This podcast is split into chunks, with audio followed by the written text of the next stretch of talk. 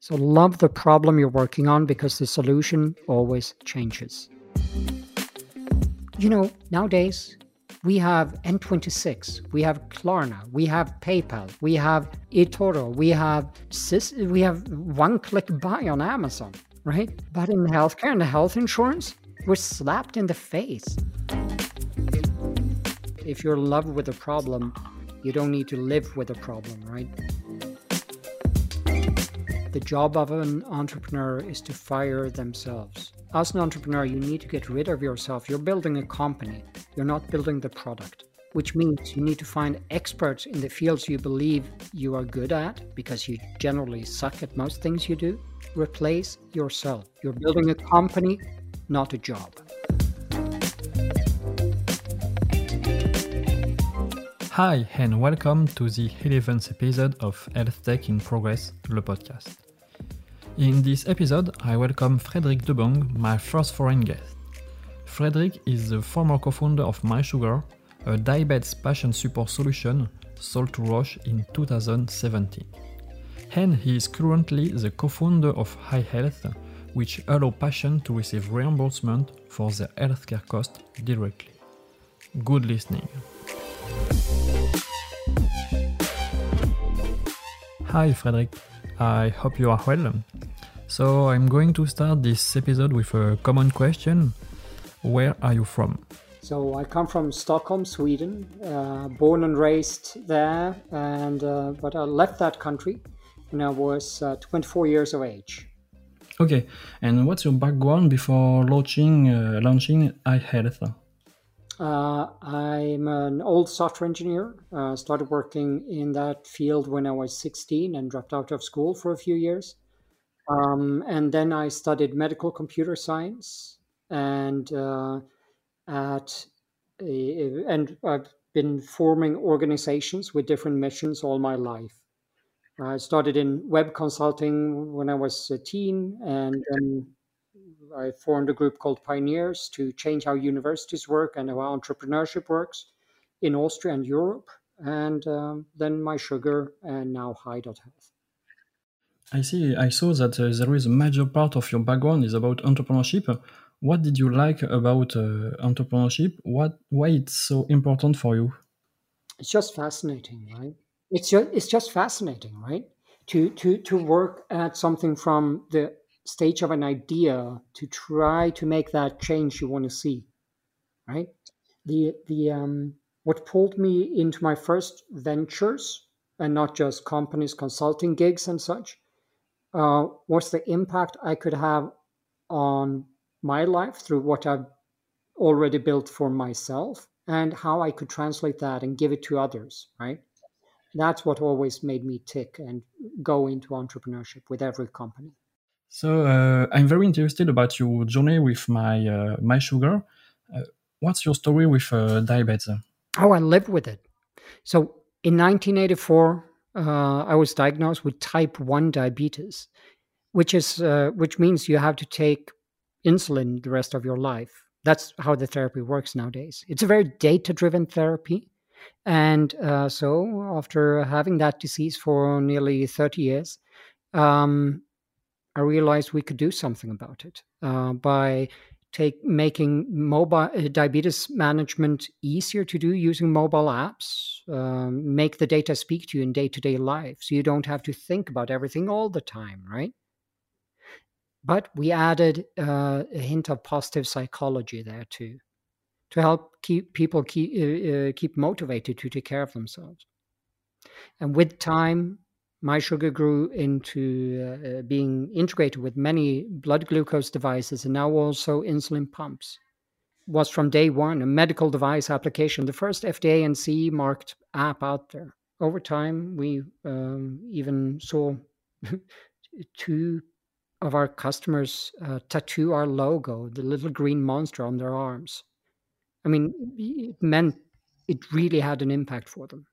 Yes, I saw on your website that you, you want that uh, di- that uh, diabetes suck less. Yeah, exactly. Is that your, your catchphrase, your your your vision about uh, diabetes? Of course, it has to suck less. Otherwise, I don't want to do this therapy anymore. But it was not too hard to start because when you when you started in uh, 2011, data uh, intelligence, uh, artificial intelligence was not very developing. It was hard to to start at this uh, at this time. Mm, well, my background is in medical computer science and I led a research project for two and a half years in this field of using diabetes data in different aspects of it, right? So that's where this view on making data useful in day to day life came from. Uh, but also, I mean, our CEO, Frank, uh, my co founder and CEO, Frank at MySugr, also lives with diabetes.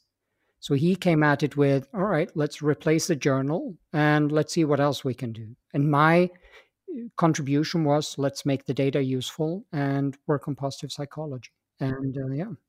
Do you, do you think it's important to to be uh, concerned to be touched directly by a, a pathology when you start a, a, business in healthcare, or any people can start a, a, business? Because what I want to say is that you have an, an, inner motivation because you have diabetes, you want to uh, to treat all uh, you you help people with diabetes. Do you think it's a it's a strong it's a it's a force for you? Personally believe is an extremely strong motivator but it doesn't have to be. You don't have to live with a disease to be passionate about solving problems in it. If you're in love with a problem you don't need to live with a problem right many of my uh, uh, friends uh, in diabetology are leading diabetologists who have fallen in love with the field and the impact they can have they don't necessarily have to live with it, right? For you, it was not too hard to to leave a project after uh, seven years of uh, developing it from the beginning. It was really hard. Okay, because it's a it's a question that I, I can't I can't ask uh, to every uh, every entrepreneur because it's quite rare to to solve uh, its company because it's the, the, the ultimate step. So how how do you uh, relive? Uh, how do you uh, feel at this moment when you you sold your company, your first company? Proud, of course. And the company we sold to, Roche, is one of the market leaders in this field, right? They can now take the ball and run, right? The impact we had with MySugr was tremendous. But with Roche behind them, a multi billion dollar company, the impact is going to be even greater. But there comes a time when you have to realize that, you know, you have limitations. And I've come to believe about myself that I'm good at imagining things and making them become reality. But once they're there, I want to jump on to the next thing. And uh, with that insight about myself, the company grew to nearly 200 people before I left. And MySugr uh, 250 people now work at MySugr in san diego and vienna it's it's um, a fairly large operation now and it's doing fantastically well i was leading uh, parts of medical risk management uh, market surveillance vigilance um, what else data science research and development a number of other topics too but, you know, as a founder, your job is really to replace yourself, to fire yourself from every role you can find, right? Or you find yourself in. So that took a while to um, find the right people for it. But once that was in place and my baby was doing well, I moved on. And how are the first uh, first contact made with uh, Roche? It's Roche. We we go uh, with you, or you that contact uh, Roche? Oh, we we um. So I think back in 2012. Yeah, back in 2012, we met the head of Roche Diagnostics and diabetes care for uh, of diabetes care for uh, here in Vienna because he went through Vienna once a week. Every week, more or less, he, he traveled around the world to every uh, country he was uh, heading up. And uh, we met for an hour, became two, three hours. And then we met the uh, steering group more or less, of Roche Diabetes Care in Mannheim. And uh, in 2017, we entered into an agreement where, no, actually 14, we entered into an agreement where we integrated with their device and started selling, started offering it to people that they could also subscribe to blood glucose test strips for it. So it became like a bundle, we called it. So uh, it we started doing business in 2014, and three years later, they um, acquired us. And how are the, the, the negotia- negotiation going? Is it hard? Is it uh, easy? Can you tell us a little because I I, I, I believe it's uh, it's quite confidential. It was exciting. Um, there were a few days when um, it was um, two of our co-founders sitting across the table from uh, 15 lawyers. That was kind of exciting, right? Yeah, that was exciting. okay, so now we are going to talk about uh, IELTS because uh, it's what you you do now. Uh, first question: Why did you want to to re-enter the business so quickly after selling MySugr? Um, I found a problem, not just a personal problem I live with, but one which has a tremendous negative effect on the world. And um, I found that about about the same time that we sold MySugr, actually. I started thinking uh, about it with a friend and uh, realized that after about a year uh, uh, after exit, I realized I really want to do something in this space uh, to solve this problem. And um, that's why I left. Okay, so what's the purpose of uh, iHealth? Can you explain us uh, how it work, how, how it works, and uh, how about your team? Absolutely. Um, so, so um, in many parts of the world, uh, the healthcare system is built up based on private health insurance. I know if you love insurance just like everyone else, we don't generally, but the concept of insurance is beautiful. We distribute risk. If you and I like each other and want to see to it that if if uh, you have an issue then that you don't go bankrupt then we both sign an agreement and start like putting money aside for a rainy day. And if you have a rainy day you can tap that budget right? That money that hoard of gold right? So it, it, it makes sense. Distribute risk. Simple. But in many parts of the world, we have a private health insurance system, which often requires you to pay yourself first and then get reimbursed for it. And it turns out that this hinders access to healthcare for people. If you have to pay yourself for the insulin pump and the services you need to be able to access an insulin pump, that's 8,000 euros. Or a CGM system like I'm wearing now, which measures my blood glucose in real time all the time, right? that's 3,000 euros out of pocket that you have to pay first and then get reimbursed. It's a bit different in France, huh? I think. Yeah, yeah. Every every country is different. In many parts of the world, private health insurance is what you can get. Period. But in others, we have a public health insurance system or a private health insurance system which is well integrated. But if you look at the EU, it turns out that nearly half of our population feel burdened by their healthcare budget, by their health expenses and 11% feel significantly burdened.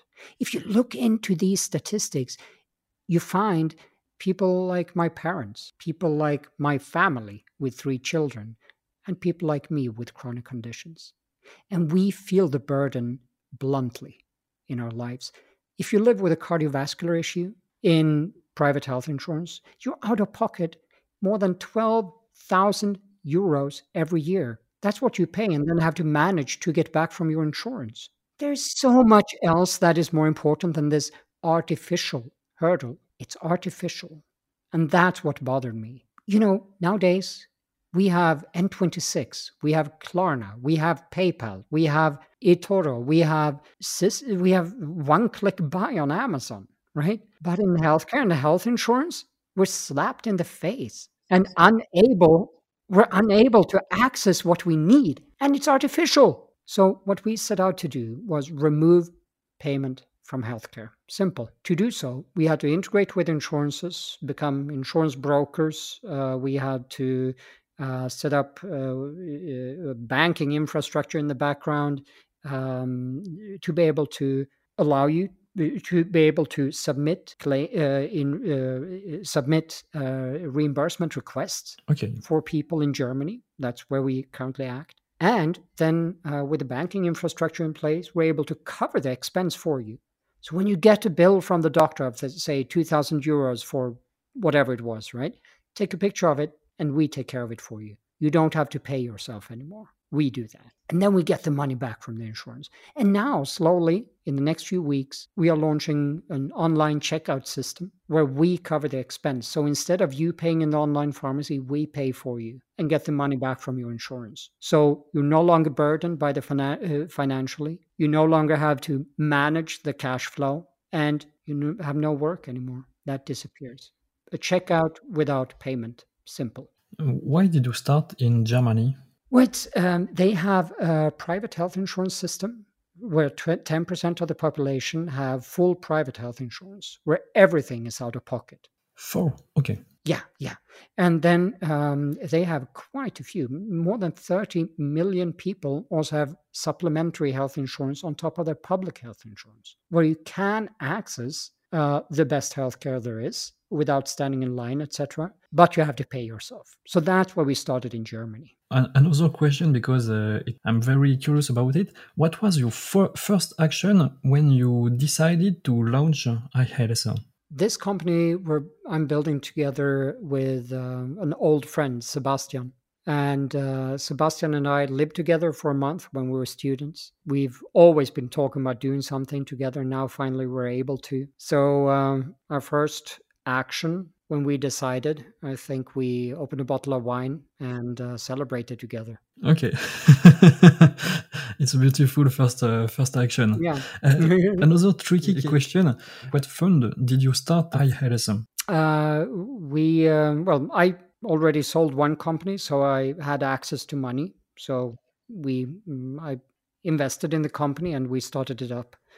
Um, but it took about a year and a half for us to build the product and put everything in place. Now uh, we have a lot of backers behind us. We have nearly 20 people who have invested personally, business angels from medtech, from pharma, from insurances, from every field you can think of, everyone focused and understanding this problem. Uh, we then brought on board uh, friends from ours of ours from Italy, Healthware Labs, and uh, we brought on Seedcamp and we brought on Speedinvest and uh, Pacific Eight and a lot of venture capital companies that wanted to join us in this journey. Now we're nearly 30 people working out of four countries, and uh, yeah, seems to work. It's uh, very very quick. Eh? Yeah, we we uh, had the option to let it go slower, or we could go faster. Do you already have a, a business model?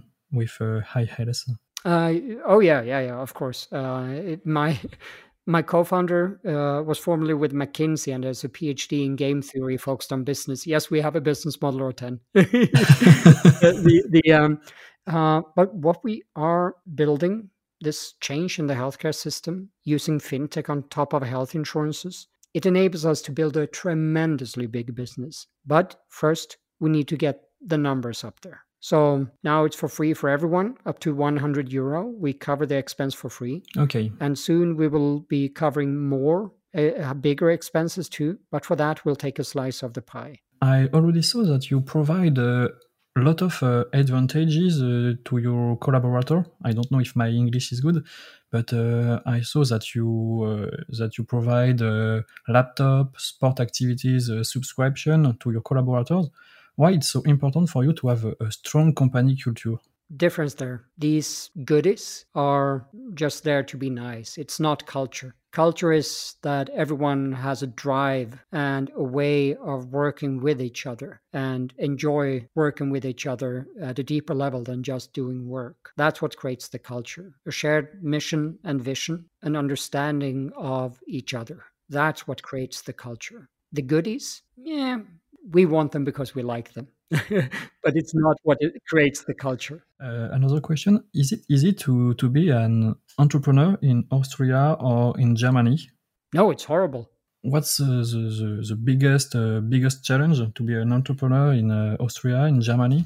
No, being an entrepreneur is, so it depends. Like what's what's the outcome you're looking for? If you're looking to be your own boss don't become an entrepreneur as in startup entrepreneur build your own business, do a consultancy or whatever, right?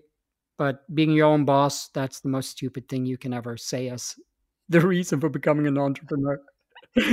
your customer is your boss, period. So so In Austria, being a startup entrepreneur is there's a lot of admin hurdles in Austria, which you don't have elsewhere, but you have access to free money in the seed stage through public grants. So uh, we got research grants from uh, uh, one or two organizations. I won't go into detail there, but uh, we you can get a lot of money to do the first steps of the company, um, and also. Do you have an idea of the amount of money that uh, an entrepreneur can up when he starts his business? Uh, it, it depends. It depends. Like if even if you just have a project idea, you can still get 10, 15k quite easily. Um, okay, without uh, without any uh, document. Uh no, no, no. Of course, there's work behind it. I mean, money for free is um, yeah, not worth it. But um, uh, if you can supply uh, the basics of a business, the basics of a business model behind the project, then you can also get a business grant which is really helpful. So, one or two of my investments have actually gathered several million euros in public grants in Austria uh, to be able to do what they do.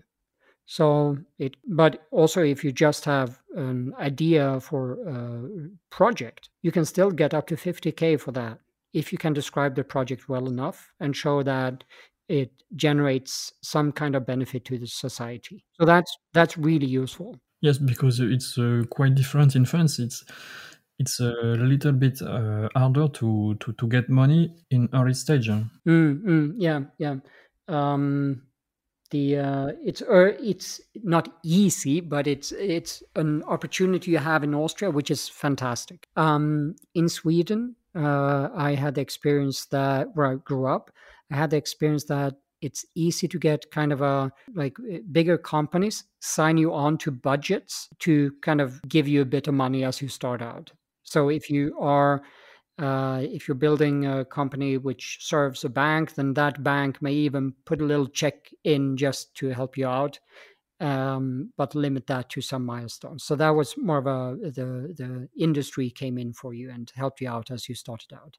Also, in hindsight, for a startup entrepreneur starting something in Austria versus Germany, the German legal system is better known internationally than a small country like Austria, uh, which has advantages because it saves you a lot of effort, time, and creative time of lawyers, which is the most expensive thing you can purchase, I believe. That saved you if you uh, set up a company in Germany instead.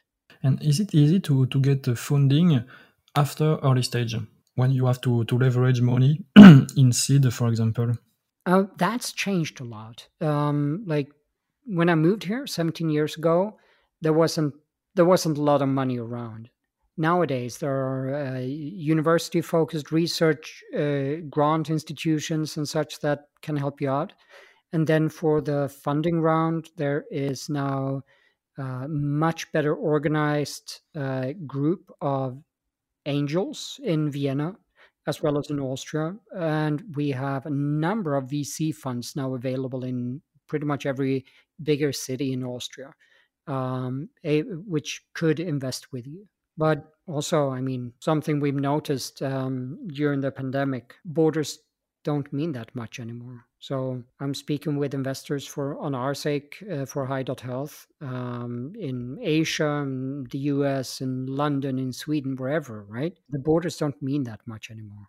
So uh, regarding uh, what's happened during the pandemic, do you think everything is done about uh, digital health, or do you think there is uh, more to do?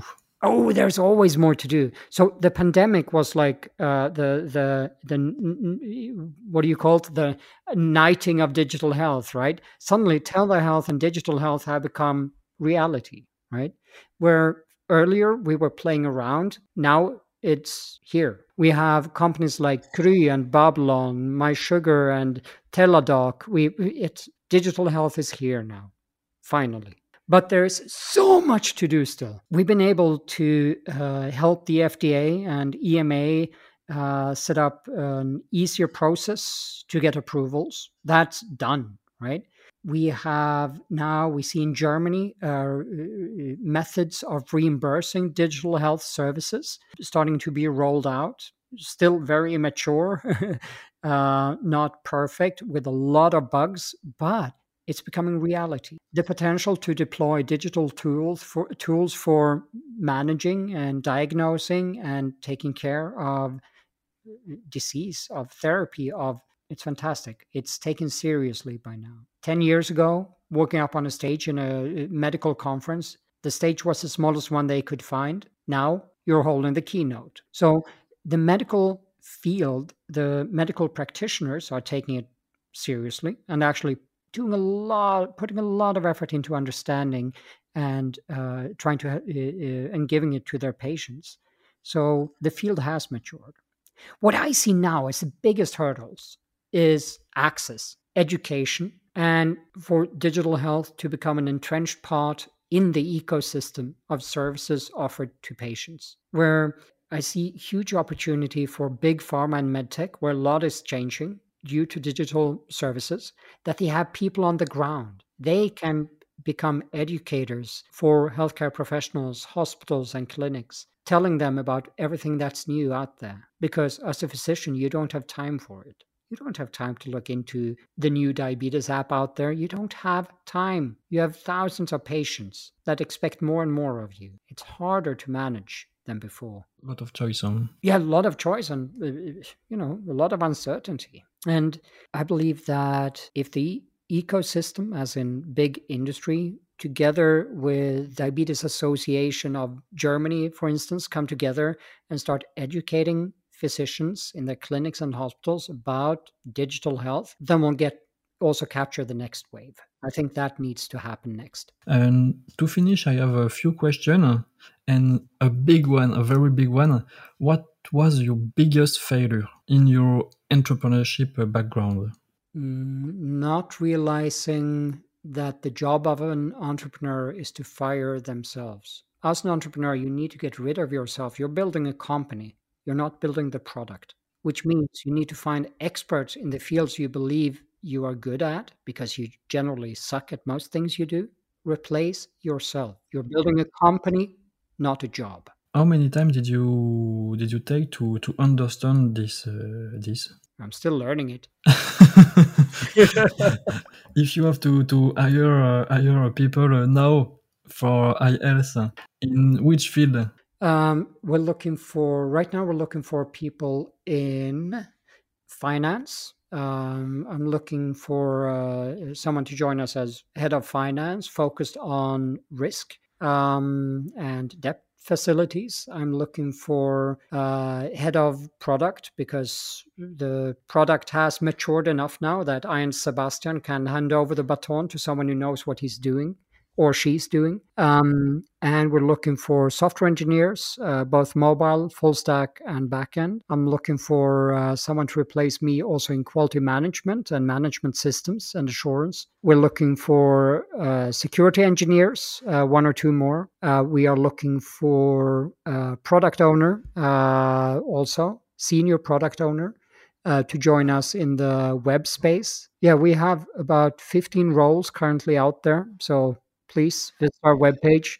It's, it's incredible for me because uh, I'm a, a, baby entrepreneur. I wow, oh, it's a lot of people. I think it's a, it's a dream for, for a lot of entrepreneurs to to have this kind of problem. Uh, it's it's nowadays it's much easier to take a step back and see where you're bleeding and what you need. Like where's the house burning, and it's easier nowadays than it was in the first time around. I uh, I dreamed about your your experience and uh, and with your experience, do you have an advice for for those who want to start a business, to start a, a company in healthcare? Mm, it's simple. Love the problem you're working on and see to it.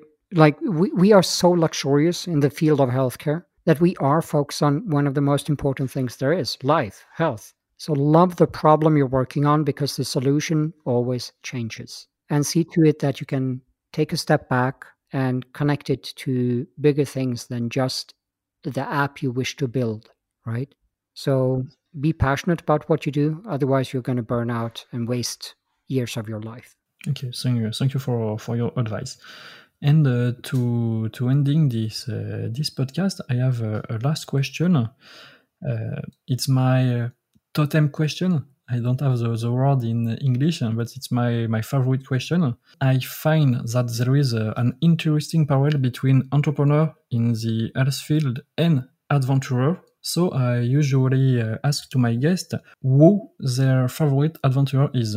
So who is your favorite adventurer? Right now, I'd have to say Bob. You don't know Bob? I don't oh, know Bob. It's not a real adventure. It's a book. I'll have to send it to you. So send me your address. I'll send you uh, uh, uh, four or five books on the Bobiverse. Okay, I don't know uh, what is it, so I'm really curious about it. no, let, let me uh, let me uh, take another stab at that. My favorite adventure. That was so unexpected. I can't even get my brain to work on that track right now. Yes, yes, yes. That's why it's was it was my my fault. Uh, I, I had to to send you before the question, but to to prepare yourself. Yeah. Mm, a number of years ago, I got involved in diabetes advocacy. Diabetes advocacy is focused on seeing to it that if you live with diabetes, you can have access to the things you need. It's about educating. It's about inspiring our brothers and sisters, right? And in this group, I got to know how diabetes works, how the therapy works, or how it doesn't work all over the, uh, the world. And I learned of this French woman, a nun, who was and still is close to 100 years old, as far as I know now, who is running clinic for children with diabetes in the middle of nowhere, where you can't get access to insulin, where you can't get treatment, which means you die. And this beautiful woman has been running this orphanage and clinic for decades. That is inspiring. She now have a, has access to insulin, to uh, thanks to charity she now has access to insulin, has educators, has doctors on staff to help take care of my little brothers and sisters. She's been doing this for decades. That is inspiring. The effect, the effect that one person can have. Wow. I think it's a, a real uh, adventurer. Well, thank you for, for this answer. I think I, I can uh, I can record it for, for, for the last sentence. It was wonderful. So thank you so much for the conversation, Mariadek. So that's the end of this episode. I hope you enjoy it. So feel free to subscribe to the podcast and give it a 5 star rating. See you next week.